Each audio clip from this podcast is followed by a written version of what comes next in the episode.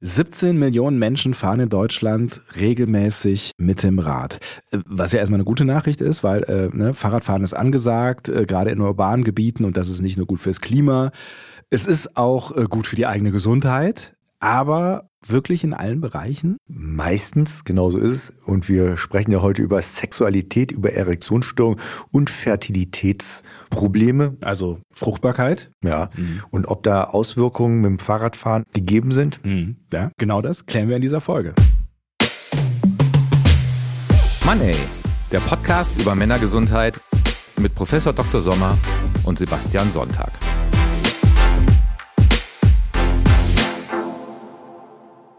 Heute nicht mit dem Fahrrad gekommen, sondern zu Fuß. Dr. Frank Sommer, Professor für Männergesundheit. Hallo, Herr Sommer. Hallo, Herr Sonntag. Sind Sie Fahrradfahrer? Ja, ich fahre schon Fahrrad. Mhm. Wo ich erwähnen muss, ich bin früher mehr zu Fuß gegangen. Ja. Leider fahre ich die meisten Strecken, es sind aber kürzere Strecken mit dem Fahrrad, weil es schneller geht. Mhm. Ich finde das Fahrrad auch mega praktisch. Ich fahre viel äh, Fahrrad so äh, im innerstädtischen Bereich quasi. Ne? Äh, und machen wir jetzt so ein bisschen Sorgen bei der Überschrift dieser Folge, aber ähm, sprechen wir mal drüber, ob äh, ich mir wirklich Sorgen machen muss und das machen wir wie immer mit Hilfe eines echten Falls aus Ihrer beruflichen Praxis, den wir natürlich anonymisieren. Entsprechend heißt der Patient, über den wir ähm, jetzt sprechen, nicht in echt Simon, aber wir nennen ihn jetzt mal so. Simon ist 24 Jahre alt ähm, und ist zu Ihnen gekommen, weil er viel Fahrrad fährt? Genauso ist es. Also er ist zu mir gekommen und ähm, erzählt, ähm, dass er Taubheitsgefühle hat im sogenannten perinealen Bereich. Mhm. Das ist der Bereich zwischen Hodensack und Anus, mhm. das Perineum. Also da hat er Taubheitsgefühle. Also im Prinzip auch, wenn ich mir das gerade vorstelle, der Bereich, mit dem man auf einem Fahrradsattel sitzt. So ist es. Zusätzlich beklagt er auch noch zusätzlich im Hodenbereich und im Penis hat er auch Gefühlsveränderungen festgestellt und auch mit der Erektion klappt es nicht mehr so, wie es war. Und er ist gerade mal 24 Jahre jung, das darf man nicht vergessen. Und das bringt er in Verbindung mit, mit Fahrradfahren? Naja, erstmal hat es ihm Sorgen gemacht, er kommt in die Sprechstunde mhm. und natürlich, wie immer, ist das Arzt-Patientengespräch ganz entscheidend. Ja. Und ähm, da habe ich ihn natürlich intensiver gefragt. Und äh, dort hat er erwähnt, dass er mit seinen Kumpels zusammen eine längere Fahrradtour gemacht hat über eine Woche. Mhm. Sind die teilweise bis zu 14 Stunden pro Tag auf dem Fahrrad wow. gewesen. Okay. Also mit ein paar Unterbrechungen. Mhm. Äh, und das war der natürlich nicht gewöhnt. Äh, und jetzt hat er plötzlich langanhaltende Taubheitsgefühle in der Region, die ich gerade angesprochen habe. Und wie gesagt, auch die Erektionsfähigkeit hat ein bisschen nachgelassen. Erektionsstörungen, weil man zu viel Fahrrad fährt. Ähm, lassen Sie uns vielleicht erstmal ganz grundsätzlich über das Thema sprechen, bevor wir weiter auf äh, Simon eingehen. Also das ist tatsächlich ein Thema offensichtlich, ja? Ich will es mal vorsichtig ausdrücken. Ja. Gucken wir doch mal in die Vergangenheit. Bitte. So. Und wann gab es das erste Mal einen Bericht darüber, dass ein perinealer Druck, also Druck wie haben Sie so schön gesagt, da wo der Sattel liegt, ja. äh, ein Druck in diesem Bereich vielleicht Sexualitätsveränderungen hervorrufen konnte? Das ist eine gute Frage. Mit der Erfindung des Fahrrads vielleicht, obwohl hat man sich dann schon Gedanken gemacht darüber, ob das einen Einfluss haben kann? Super gut, weil das waren wirklich die ersten wissenschaftlichen Publikationen. Ach wirklich? 1896. Nein. Bei, wirklich, bei der Erfindung des Fahrrads. Und damals sahen die Fahrräder noch ganz, ganz anders aus. Äh, das waren diese Dinger mit diesen, ein, ein, ein, so ein Riesenreifen quasi, ja? Ja. Und ein, ein kleiner oder sowas in der Richtung? Genauso, genau, genau so ist es. Das waren so die, die ersten äh, Fahrräder. Und da gab es wirklich vereinzelte Berichte in medizinischen Journalen, international. Also das stimmt wirklich. Aber noch viel früher wurde darüber berichtet. Mhm. Aber nicht wegen Fahrrädern dann, oder? Nicht wegen Fahrrädern, aber deswegen habe ich ja auch gesagt, diesen Druck in diesem Bereich. Ah, ich habe eine Idee. Vor Fahrrädern äh, wurde äh, auf Pferden geritten. Hat es damit was zu tun? Perfekt. Und Hippokrates hat in seinem Buch über die Sküten, das heißt auch so Buch über die Sküten, mhm. äh, hat er darüber berichtet, dass die reichen Sküten, also Sküten war so ein kriegerisches Volk mhm. in der Nähe vom Schwarzen Meer und die reichen Sküten hatten alle Pferde. Und die haben ihr ganzes Leben im Prinzip auf dem Pferderücken verbracht. Mhm. Die saßen dort, haben dort gegessen, haben dort gekämpft. Und die armen Sküten, die sich keine Pferde leisten konnten, sind immer neben den Pferden hergerannt und haben Pfeil und Bogen hochgereicht. Oh, wie fürchterlich. Essen hochgereicht. Ja, jetzt dreimal dürfen Sie raten, welche von den Sküten was Hippokrates festgestellt hat, sexuell viel aktiver waren. Ähm, bevor ich rate, vielleicht noch ganz kurz, Hippokrates äh, ist quasi äh, sowas wie eine Urform von einem Arzt gewesen, der vor äh, vielen hundert Jahren gelebt hat, ne? Hippokratischer Eid und so weiter. Stimmt. das war jetzt wirklich gut. Haben Sie auch irgendwann mal abgelegt, wenn ich mich richtig erinnere. Um auf Ihre Frage zurückzukommen. Ja. Ich vermute, ähm, dass die, die hinter den Pferden hergerannt sind, dann ähm, besser performt haben. Ja. Das hat er festgestellt. Mhm. Und er hat in seinem Buch wirklich wortwörtlich geschrieben, also jetzt natürlich auf Deutsch übersetzt, und ich zitiere das mal. Ja, bitte. Das permanente Herumrutschen auf dem Pferderücken verursachte eine Störung in der Fähigkeit, Geschlechtsverkehr durchzuführen. Verrückt. Ge genauso ist es.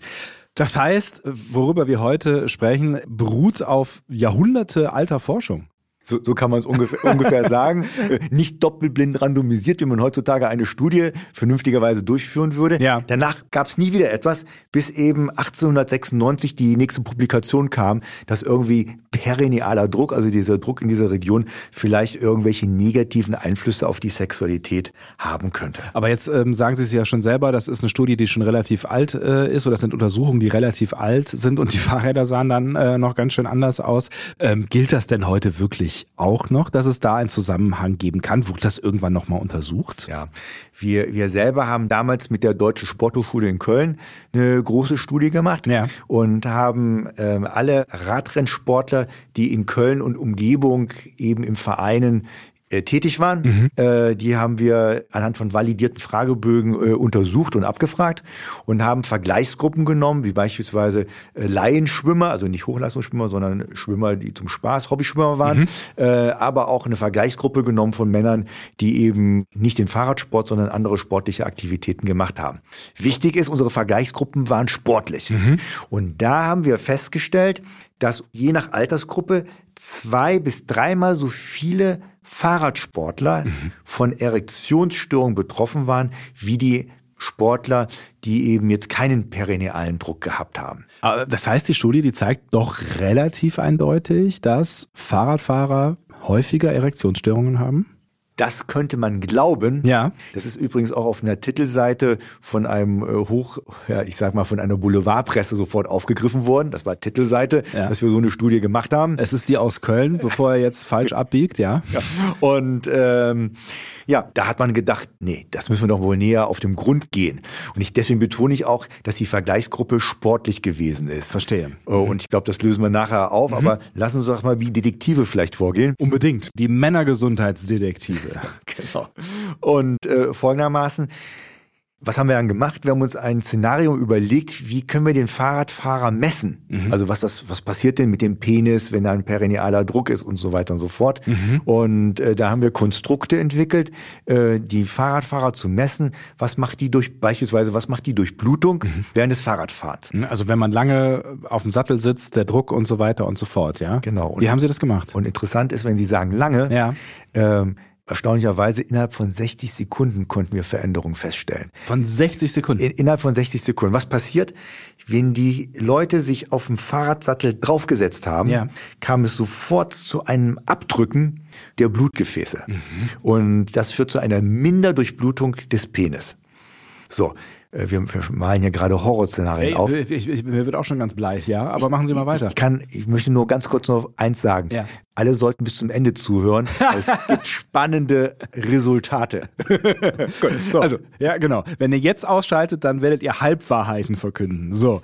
Und, und Angst haben, Fahrrad zu fahren. So, beides nicht gut. genau.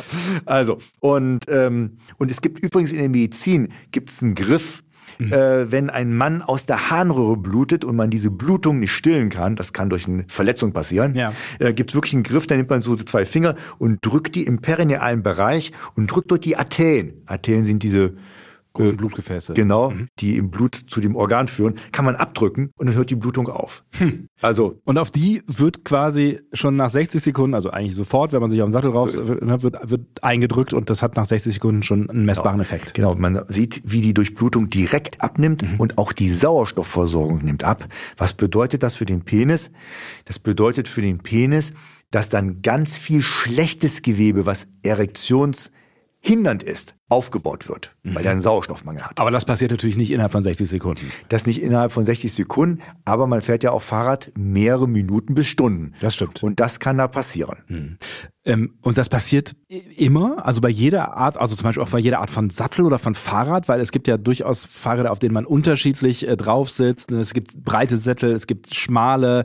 Äh, ich sitze mal aufrecht, auf dem Rennrad liege ich eher. Ähm, macht das nicht auch einen Unterschied? Ich merke schon, Sie wollen unsere Hörer nicht so lange warten lassen, bevor Sie die entsprechenden Lösungen geben. Natürlich haben wir das dann auch gleich gemessen. Also, ich kann schon vorweg sagen, Ja. Sättel, darüber sprechen wir gleich, Ja. wie die Ergebnisse sind, spielen eine große Rolle. Körperhaltung spielt eine große Rolle Mhm. und natürlich auch Fahrverhalten spielt eine Rolle. Ach, Fahrverhalten, das finde ich auch ganz interessant. Ja. Okay, das, das äh, machen wir einen Haken dran. Nenn, nenn es mal Fahrverhalten. Ja. Gut, also fangen wir mit den Sätteln vielleicht an. Ja, gerne. Das ist vielleicht so am einleuchtesten. Und, und genauso ist es. Wenn ich einen Sattel habe, wo meine Sitzbeinhöcker, das sind diese harten Strukturen, die am Gesäß sind, Die, also die, quasi die Knochen, auf denen man äh, drauf sitzt. Ja? genau richtig, wenn die schön auf dem Sattel sind, das ist schon mal ganz, ganz wichtig. Aber dazu brauche ich einen breiten Sattel. einen breiteren Sattel und Sitzbeinhöckerabstände sind unterschiedlich. Sind übrigens korrelieren nicht mit der Körpergröße. Das heißt nicht, wenn man zwei Meter groß ist, dass man einen sehr breiten Sattel braucht, weil man einen sehr weiten Sitzbeinhöckerabstand hat, sondern, das haben meine amerikanischen Kollegen äh, übrigens untersucht, äh, weil das wäre die logische Schlussfolgerung äh, gewesen. Ja. Nein, sondern es kann auch sein, dass man 1,65 groß ist als Mann, was verhältnismäßig klein ist, äh, und man trotzdem eine, einen weiten Sitzbeinhöckerabstand hat. Also das muss man individuell messen. Bleibt der immer gleich oder verändert er sich mit dem Lebensalter? Wenn sie nach der Pubertät bleibt der eigentlich gleich. Okay. So. Und äh, was haben wir dann äh, gemacht? Es gibt Messinstrumente, die das genau ausmessen können, aber man kann das auch ganz preiswert haben. Für 50 Cent kauft man Wallpappe, so, und die legt man auf den Stuhl, Ja. macht sich nackelig, wenn man allein zu Hause ist, und setzt sich da wirklich für zwei Minuten drauf auf die Wallpappe. Dann erhebt man sich, nimmt die Wallpappe und messt die äußeren. Das ist wichtig. Da sind ja so zwei Impressionen sind in der Wallpappe drin. Also es wurde quasi die Sitzbeinhöcker haben sich da reingedrückt. Genau so ist es. Deswegen wartet man auch zwei Minuten. Und dann misst man die äußeren Abstände, also nicht die inneren Abstände, sondern die äußeren Abstände. So. Und dann weiß man, wie breit der Sattel mindestens sein muss, damit man ja eine Prävention hat, dass der perineale Druck vielleicht, ich artikuliere mich noch vorsichtig, Ja. äh, nie, nicht so nicht so hoch ist. Aber ich meine, das leuchtet ja erstmal äh, auch ein, dass, dass das irgendwie was abfängt. Ne? Also wenn ich dann mehr quasi auf meinem kompletten Hintern oder auf diesen Sitzbeinhöckern sitze, dann nimmt das ja, so stelle ich mir das jetzt in meiner Laiensicht vor, äh, Druck eben aus diesem Bereich, wo es zu Schwierigkeiten kommen kann. Ja? Ist einleuchtend, auf Ja. jeden Fall. Sowohl in der Theorie als auch in der Praxis ist es so. Jetzt ist es aber auch entscheidend, nicht alle Fahrradfahrer sind Sitzbeinhöcker-Fahrradfahrer. Das kommt dazu, das muss man, muss man wissen. Also Okay, ich habe noch nie drüber nachgedacht, ob ich ein Sitzbeinhöcker-Fahrradfahrer bin. Was ist denn ein Sitzbeinhöcker-Fahrradfahrer und was ist keiner? Also der logischerweise mit den Sitzbeinhöcker auf dem Sattel drauf sitzt, Ja. wenn er Fahrrad fährt. Und ähm, das sind übrigens die meisten. Aber es gibt Leute, die rutschen weiter nach vorne und die fahren wirklich auf der Spitze oder mehr im vorderen Anteil. Aber das hängt doch auch vom Fahrrad ab. Ne? Wenn ich jetzt mir so einen Rennradfahrer vorstelle, der ähm, ist, hat wahrscheinlich mit seinen Sitzbeinhöckern nicht viel zu tun. Das stimmt auch. Vielleicht erzähle ich jetzt die Geschichte mit den Rennradfahrern, aber wir dürfen nicht vergessen, wir müssen noch zurück zu den Sätteln, weil das ist noch nicht alles an Geheimnissen, die ich hier verraten habe. Ist in Ordnung. Vielleicht zu den Rennradfahrern. Wir haben uns damals gedacht, Mensch, wer sitzt denn den ganzen Tag auf dem Fahrrad und äh, macht äh, Zehntausende von Kilometer pro Jahr? Diese Probanden müsste man doch ins Labor holen und die müsste man nochmal ausmessen bezüglich ihrer Sexualität. Haben wir den bekanntesten Rennradstall, äh, damaligen Rennradstall angeschrieben und angefragt, haben auch eine Antwort bekommen, wir kommen nicht. und dann haben wir gedacht, ha, die kommen nicht. Klar, die haben Angst, dass wir äh, plötzlich beweisen, dass die alle Sexualitätsprobleme haben. Jetzt will ich den Spannungsbogen nicht so groß machen. äh, haben sie übrigens nicht und ich erkläre auch gleich warum. Mein orthopädischer Kollege hatte die Gelegenheit gehabt, die auszumessen anhand ihrer Wirbelsäule und ihres Beckens. Das war aber eine ganz andere Studie. So. Und anhand seiner Messergebnisse konnten wir Rückschlüsse machen auf die Sexualität, auf deren sexuellen Fähigkeiten. Aha. Ich muss mal kurz Folgendes erklären. Ja. Also nicht nur der Sattel, über den wir nachher noch sprechen äh, müssen, äh, spielt eine ganz große Rolle, sondern auch die Körperhaltung. Also ich kann ja ganz aufrecht auf dem Fahrrad äh, sitzen. Ja. Ich kann ja nach vorne gebeugt sein und die sogenannte Racing Position, da mache ich mich ganz klein und bin ganz stark nach vorne gebeugt, um den Luftwiderstand zu reduzieren. Ähm, führt, wenn ich das mache, ich bin zwar sportlich, aber jetzt kein ausgewiesener Radrennfahrer. Mhm. Äh, Das hätte mich auch gewundert. Wäre auch noch schöner gewesen, wenn sie das auch noch können würden, ja. ähm, passiert Folgendes. Ja. Also, desto stärker ich nach vorne gebeugt bin, desto stärker kippt mein Becken mit. Das liegt an der Flexibilität meiner Wirbelsäule, besonders die Flexibilität der unteren Wirbelsäule. Wenn das Becken kippt, drückt es auf den Fahrradsattel. Wenn es auf den Fahrradsattel drückt, ist es so ähnlich wie dieser Handgriff, von dem ich Ihnen erzählt habe, Ja. um Blutung zu stoppen. Und man drückt die Gefäße und übrigens die Nerven, weil die Nerven liegen neben den Gefäßen. Deswegen hat unser Patient Simon, der ja diese lange Strecke über eine Woche gefahren ist, hat halt eine Nervenschädigung gehabt. Ein Segen temporär, kommen wir nachher auch drauf zu sprechen. Deswegen dieses Taubheitsgefühl. Deswegen dieses Taubheitsgefühl in dieser Region. Also das heißt, Gefäße und äh, Nerven werden hier abgedrückt. So, zurück zu diesen äh, professionellen Fahrradfahrern, beziehungsweise jemand, der es schon lang gewöhnt ist zu trainieren oder regelmäßig trainiert. Die haben eine viel höhere Flexibilität in ihrer Wirbelsäule. Das heißt, das Becken kippt gar nicht nach unten. ah, okay. Und das drückt gar nicht so stark da drauf.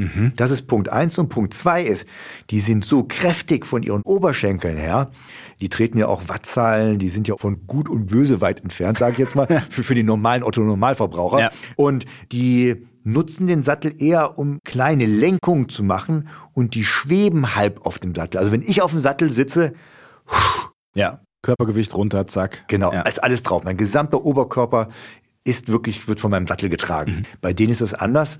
Auch durch die Kraft, die die haben, schweben die eben so teilweise über dem Sattel und wir benutzen die nicht zur Erholung, sage ich mal, so wie ich sie für zur Erholung verwenden würde. Verstehe. Also so gesehen, klar, wer regelmäßig äh, viel Fahrrad fährt, eine flexible Wirbelsäule hat, kräftige Oberschenkel hat, ähm, kann man gut verstehen, dass die eben weniger perinealen Druck haben, als wenn man das ab und zu mal macht, so wie es jetzt Simon gerade gemacht hat.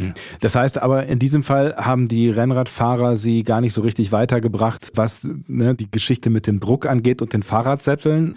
Und sie wollten auf die Fahrradsättel ja auch nochmal äh, zurückkommen, ne, weil wir ja da noch nicht durch alle möglichen Spielarten durch äh, waren. Ne? Wir waren jetzt gerade eben bei den Sitzhöckern und der Breite des äh, Sattels und äh, bei der Sitzposition, die offensichtlich ja auch eine Rolle spielt. Genau.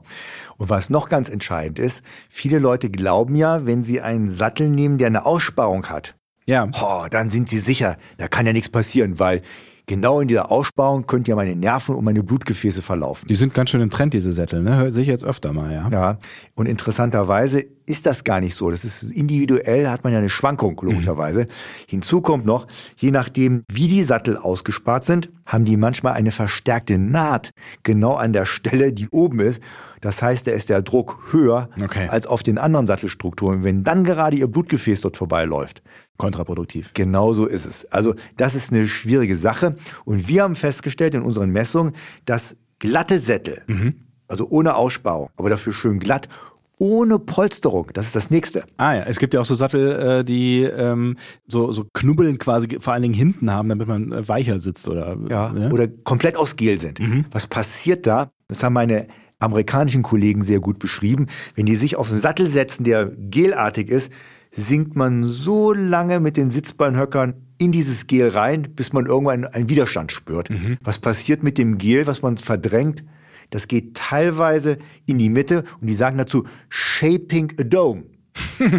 Okay, verstehe, also, ja. Da wird also ein Hügel produziert, der genau in den perinealen Bereich reindrückt. Das fühlt sich zwar am Anfang angenehm an, Mhm. auf so einem Gelsattel zu sitzen, weil so ein harter Sattel ohne Polsterung oh, ist schon gewöhnungsbedürftig, aber langfristig ist der viel gesünder, Mhm. dieser richtig ausgemessene, breite Sattel ohne Polsterung, als so ein Sattel, der so schön weich ist. Und man gewöhnt sich ja tatsächlich auch dran, nach einer Weile. Man sagt ja auch immer so schön, so ein Sattel muss eingefahren werden. Hm. Okay, das heißt, ähm, das ist schon mal eine wichtige Erkenntnis mit dem Sattel, mit dem richtigen Sattel, mit dem richtig ausgemessenen Sattel, auch der zu meinem Hintern äh, passt quasi. Ähm, da kann ich schon mal auf jeden Fall vorbeugen, dass mir nicht das Gleiche passiert, ähm, was Simon passiert, auch wenn ich viel Fahrrad fahre. Sitzposition. Ja. Und die Sitzposition, grundsätzlich würde ich sagen, wer ein Laie ist, wenn er schön aufrecht sitzt auf dem Fahrrad, dann ist das am besten, weil dann muss man sich keine Gedanken machen, wie flexibel ist meine Wirbelsäule mhm. und ob mein Becken kippt und dann irgendwelche äh, druckartigen Strukturen auf Nerven oder Blutgefäße eben ausgesetzt werden. Aber wir können festhalten an der Stelle, Fahrradfahren kann tatsächlich zu Erektionsstörungen führen, wenn man ähm, ja es quasi falsch macht oder wenn es eben diesen Druck äh, gibt. Können wir erstmal einen Haken dran machen, aber man kann es eben verhindern. Gut, dann löse ich jetzt schon etwas auf. Wir wissen, wenn man weniger als drei Stunden pro Woche Fahrrad fährt, ja. ist egal, wie schlecht der Sattel ist, wie schlecht die Sitzposition ist, wie schlecht das Fahrrad grundsätzlich eingestellt ist. Also es gibt ja auch Beinabstand, kann man machen, äh, wie stark ich mich nach vorne beugen muss, weil der Rohrabstand falsch ist. Also wenn das alles komplett falsch ist. Auch egal, wenn ich wenig fahre, ja? Dann ist es wirklich egal, sind die gesundheitlichen Aspekte sind die so viel positiver auf die Sexualität als die negativen Aspekte. Ab drei Stunden kann es, wenn man wirklich alles falsch macht, kann es langsam kippen. Mhm. Das ist vielleicht eine wichtige Nachricht. Ja, aber das heißt, das betrifft, wenn ich jetzt mit, mit dem Fahrrad äh, zur Arbeit oder zur Uni fahre oder so, ähm, egal eigentlich egal. Mhm. Ja. Und hinzu kommt noch, deswegen habe ich das am Anfang betont, ja. die Vergleichsgruppe waren Sportler, andere Sportler. Mhm. Und jetzt kommt es, ähm, andere Sportler haben ein um 30 bis 40 Prozent reduziertes Risiko, Erektionsstörung zu haben. Also wenn ich jetzt die Daten nehme von der allgemeinen Bevölkerung, ja. die eben, manche machen keinen Sport, andere machen Sport, dann äh, sieht das natürlich schon etwas anders aus mit dem Fahrradfahren. Aber verglichen zu anderen Sportlern, wo die Sportart, auch wenn ich die über Stunden mache, in der Regel erektionspräventiv ist und sogar förderlich ist für die Erektionsfähigkeit, dann habe ich ja noch ein größeres Delta. Ja. Wenn ich da ein paar Fahrradfahrer habe, die eben negative Erfahrungen haben, Taubheitsgefühle, Erektionsstörungen haben und die anderen sind äh, aber besser in ihrer Sexualität, dann wird das Delta natürlich größer. Habe ich verstanden. Das ist das äh, Kapitel Erektionsstörungen, wo wir aber äh, am Anfang auch drüber gesprochen haben, also wo auch drüber diskutiert wird, ist äh, die Frage der Fruchtbarkeit. Ähm, können Sie da auch was zu sagen? Ja, ich möchte trotzdem noch mal ein paar Worte, bevor wir zur Fruchtbarkeit super gerne kommen, ja. doch ein paar äh, Worte sagen. Ich möchte eigentlich drei Dinge sagen. Bitte. Vielleicht, wie, wie kann man Prävention betreiben, wenn man Fahrrad fährt? Äh, ich hätte Sie das auch noch gefragt, aber wenn, so, Sie, jetzt, nee. wenn Sie jetzt möchten, dann bitte. Dann äh, ich bin flexibel. Okay, sehr gut. Wie mein Fahrradsattel. Das soll, soll er ja eben nicht sein. Also, das erste ist erstmal, äh, man weiß, wenn man querfeld einfährt, mhm. dass man dann eben viel mehr Stöße hat, perineale Stöße bekommt. Mhm. Äh, Mountainbiker. Mountainbiker, also die querfeld einfahren. Mhm. Und das ist natürlich gefährlicher, weil das kann natürlich auch Blutgefäße zerstören. Also ich zerstören in Anführungsstrichen gesetzt, also verletzen, aber auch Nerven richtig äh, verletzen, weil das ja äh, plötzliche Krafteinwirkungen sind. Also davon würde ich grundsätzlich abraten und Vorsicht gewähren lassen. Mhm. Stehende Position also wenn man Fahrrad fährt über längere Strecken, dass man häufig mal aufsteht, die Sitzposition ändert, das hilft eben wieder mal eine Durchblutung zu haben, mhm. den Druck wegzunehmen, das ist eine Möglichkeit. Machen Rennen äh, Radsportler ja tatsächlich auch zwischendurch immer, also wenn sie zum Beispiel im Berg fahren, sieht man das ja immer mal wieder. Ne? Das heißt, aber auch ähm, wenn ich so zwischendurch, weil ich eine längere Fahrradtour mache, kann das helfen, zwischendurch mal wieder so ein bisschen Durchblutung herzustellen oder äh, den Bereich zu entlasten einfach. Das stimmt, genau so ist es. Also regelmäßige Positionswechsel.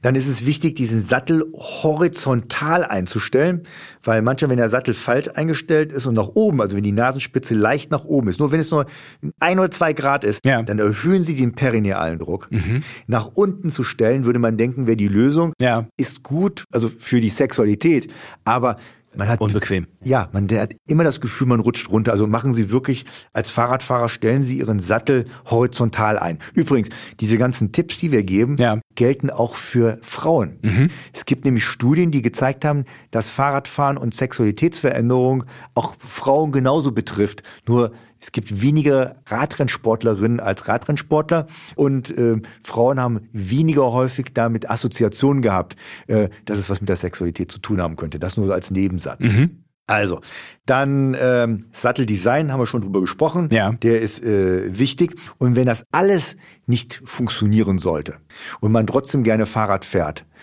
dann kann man immer noch ins Liegefahrrad umsteigen.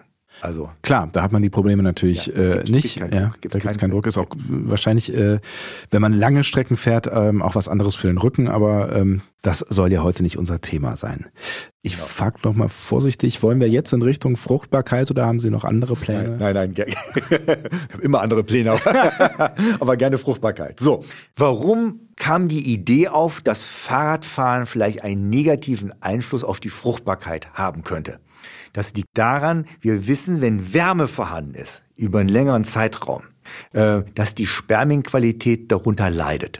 So und äh, allen Anschein nach, wenn man eng anliegende Fahrradsachen trägt, gibt es dort einen Wärmestau. Das haben wir übrigens gemessen mit Temperaturfühler, die so gestaltet sind, dass die in der Hose getragen werden konnten, während die Fahrradfahrer im Fahrrad gefahren sind. Ja. Und anschließend konnten wir das äh, auswerten und dann konnten wir jede Minute sehen, wie die Temperaturen äh, angestiegen sind. Und man hat auch schön gesehen, dass innerhalb von 20 Minuten ist die Temperatur schon signifikant äh, angestiegen. Teilweise, je nach Fahrradfahrer, äh, bis über drei Grad ist die Temperatur angestiegen. Und da, das ist viel. Ja. Weil, warum sind die Hoden außerhalb des Körpers? Das hat einen Sinn. Und das ist, weil es kühler ist außerhalb Ja. des Körpers. Weil im Körper äh, haben wir halt hohe Temperaturen. Das ist schlecht für die Spermienproduktion. Das ist das Erste.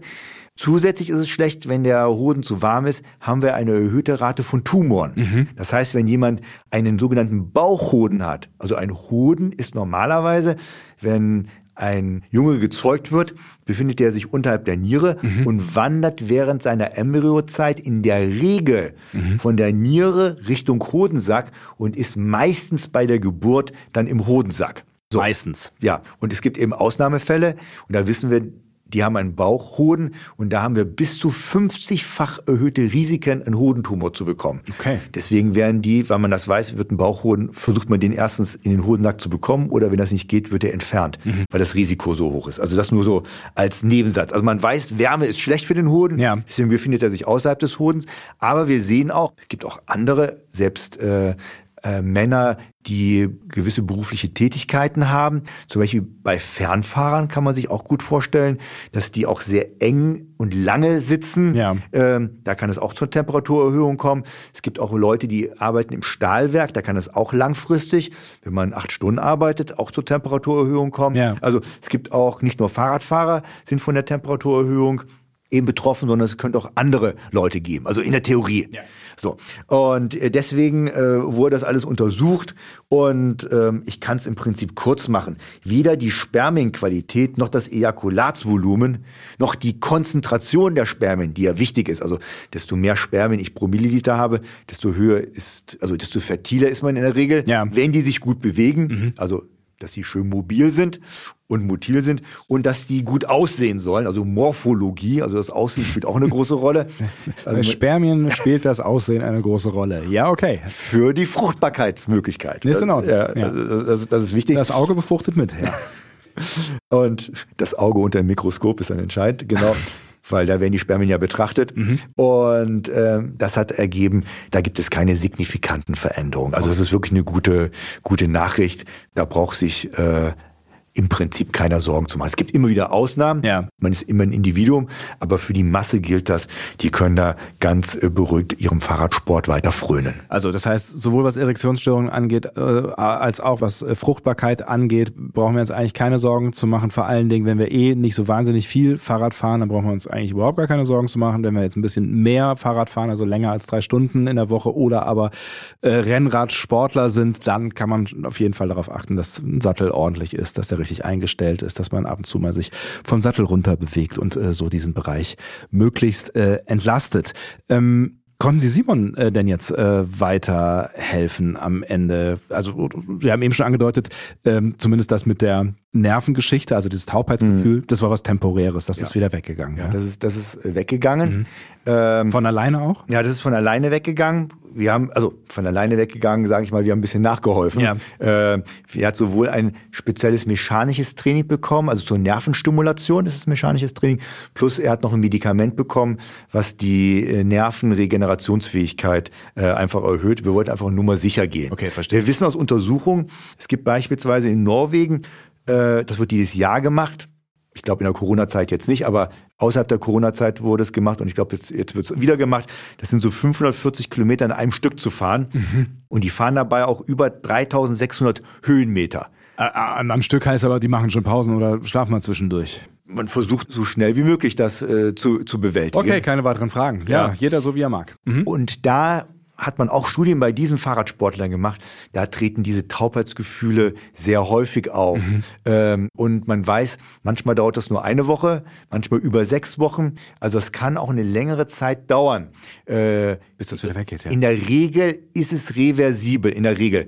Und wenn man aber kein Risiko eingehen will, stellt man sich lieber vorsorglich bei der Ärztin, beim Arzt vor, wie gesagt, der bekommt ein spezielles mechanisches Training, bekommt man dann als Patient und zusätzlich bekommt man noch ein äh, Medikament dazu. Mhm. Äh, vielleicht noch ein kleiner Tipp, das hat sich dann im Gespräch bei Simon herausgestellt. Der hatte zusätzlich noch, weil er mit seinen Kumpels ja eine Fahrradtour durch Deutschland gemacht hatte, einen Rucksack gehabt.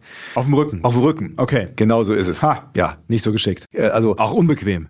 Ja, also weil der Druck erhöht sich. Ja. Äh, also es wäre dann in diesem Falle ist es vielleicht sinnvoller, wenn man so Fahrradtouren plant, dass man da die Seitentaschen verwendet, so dass man sein eigenes Körpergewicht nicht erhöht. Das nur so als kleiner Nebensatz bezüglich Simon. Mhm. Dann haben wir natürlich äh, wie wie üblich äh, alle möglichen Untersuchungen bei Simon gemacht, die aber auch gezeigt haben, dass die Gefäße in Ordnung gewesen sind, dass die Zusammensetzung des Schwellkörpers hatte keinen Schaden genommen. Mhm. Das war ja auch nur eine Woche jetzt, äh, was er da äh, gemacht hatte. Nichtsdestotrotz, durch diese Taubheitsgefühle sind seine nächtlichen Erektionen schlechter geworden. Mhm. Da muss man schon aufpassen.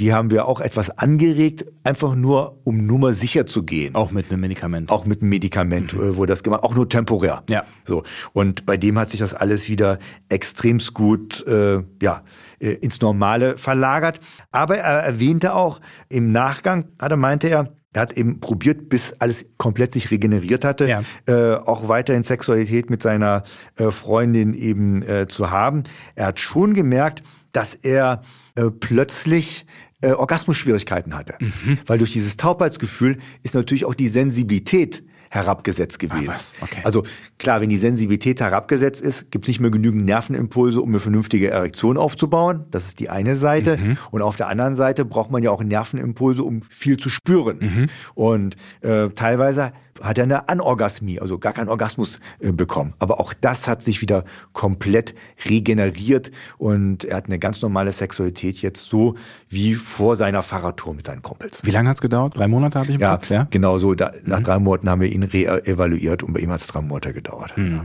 Ähm, Sie haben eben noch mechanisches Training angesprochen. Das heißt, ähm, er hat dann auch quasi körperliche Übungen gemacht? Ja, mechanisches Training, das war mit einem Apparat, wo die Vibromechanorezeptoren, Vibro von Vibration und Mechanorezeptoren von Mechanik, mhm. wo die Vibromechanorezeptoren mit trainiert werden. Das ist also ein Vibrationstraining, mhm. was die Rezeptoren nochmal stimuliert, um so eine Bahnung hervorzurufen. Okay, nur, nur kurz, wie funktioniert es? Das geht mit, mit, mit Hilfe eines Geräts wahrscheinlich. Geht mit Hilfe eines Gerätes, wo man verschiedene Stufen einstellen kann. Wo man sich mit, draufsetzt? Äh, nee, also ja, das wird direkt an den, an den Penis gehalten. Mhm. Äh, an der Eichel, mhm. weil das ist wichtig, gibt es äh, drei verschiedene Stellen an der Eichel, je nachdem, wo man auch Taubheitsgefühle hat, äh, um die Nerven dementsprechend zu stimulieren. Mhm. Klingt jetzt nicht so wahnsinnig angenehm, aber es ist wahrscheinlich nicht schmerzhaft. Gar nicht schmerzhaft.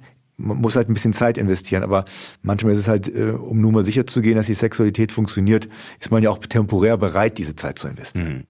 Ist er dann in der Zeit äh, nicht aufs Fahrrad gestiegen oder spielt, also ist das sinnvoll oder spielt das dann im Endeffekt keine Rolle? Naja, wenn Sie wirklich nur ein bisschen Fahrrad fahren, ich sag mal, um einkaufen zu gehen und ja. wenn die Arbeitsstätte nicht so weit entfernt ist äh, oder wenn man zur Uni fährt äh, und das nicht äh, mehrere zehn Kilometer am Tag sind, ja. äh, ist das voll in Ordnung. Ansonsten würde ich schon empfehlen, äh, längeren perinealen Druck in dieser Phase, wo man diese Störung hat, auf jeden Fall zu vermeiden. Hm. Aber wir halten nochmal fest, generell ist Fahrradfahren kein Problem und mit den Tipps, die ihr in diesem Podcast bekommen habt, könnt ihr auch lange Strecken easy durchhalten, ohne hinterher Probleme zu haben. In der nächsten Folge unterhalten wir uns über eine ähm, große Schwachstelle von uns Männern und das ist ein kleines fehlendes Beinchen, was uns aber zu dem macht, äh, was wir sind. Genau. Mhm. Es gibt sogenannte Geschlechtschromosome, nämlich weibliche Geschlechtschromosome, das sind X-Chromosome und Sie haben so schön gesagt, Beinchen. Was passiert, wenn ich dem X-Chromosom ein Beinchen rausreiße? Was habe ich dann? Oh Wunder, es wird ein Y. Ja, dann habe ich das männliche Y-Chromosom. Und warum Y-Chromosomen so sind, wie sie sind, warum sie verloren gehen können und äh, warum wir Männer vielleicht sogar irgendwann aussterben könnten, äh, das erfahrt ihr beim nächsten Mal. Vielen Dank, Herr Sommer. Vielen Dank, Herr Sonntag. Tschüss. Bis demnächst nochmal. Tschüss.